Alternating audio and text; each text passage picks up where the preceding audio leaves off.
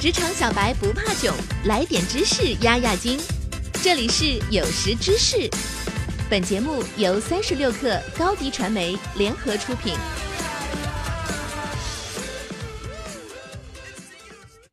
本文来自三十六克编译组，编辑郝鹏程。如何让产品更吸引用户，或者说如何让产品更有粘性，是每个运营者都会产生的疑问。今天我们就总结了三个小技巧，一起来看看吧。一、打造产品时要像游戏设计师一样去思考。爆款游戏是粘性产品的一个很好的例子。很多人能够做到连续几个小时盯着手机屏幕打游戏，在玩游戏的时候，他们会不惜一切代价去闯关、超过朋友、获取奖励等等。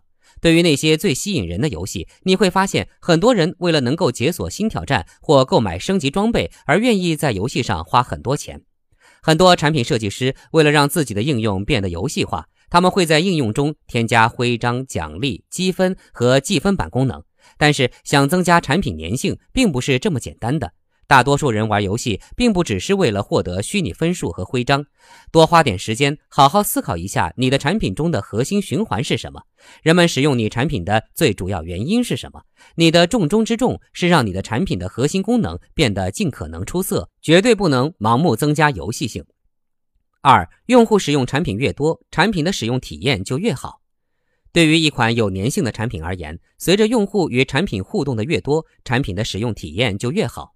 专家将这种现象称为累积益处。增加产品累积益处有两种方式：显示方式和影视方式。通过显示方式提升产品累积益处，就是通过刺激用户加强产品使用来提升产品使用体验。增加产品累积益处的影视方式，主要是通过搜集用户的使用数据来优化产品使用体验。用户使用这款产品越多，这款产品会变得越好用。这主要是因为用户在使用的过程中会有意无意的将自己的越来越多的数据放在产品里，而产品背后的公司则会利用这些数据持续改善产品的用户体验。三，让你的产品变得不可或缺。随着用户使用你的产品越多，你的产品变得越来越不可或缺。如果用户停止使用你的产品，那么他们就会产生各种不便。我们将这种现象称为累计损失。也就是说，随着用户使用你产品的时间越长，放弃使用这款产品所要付出的代价就越高。这是累积益处带来的一种自然效果，这会让你的产品变得更有粘性。所以，要想让产品更有粘性，一定要记住这三个小技巧哦：一、打造产品时要像游戏设计师一样去思考；二、用户使用产品越多，产品的使用体验就越好；三、让你的产品变得不可或缺。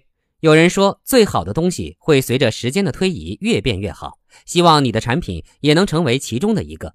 好了，本期内容就是这样，我们下期再见。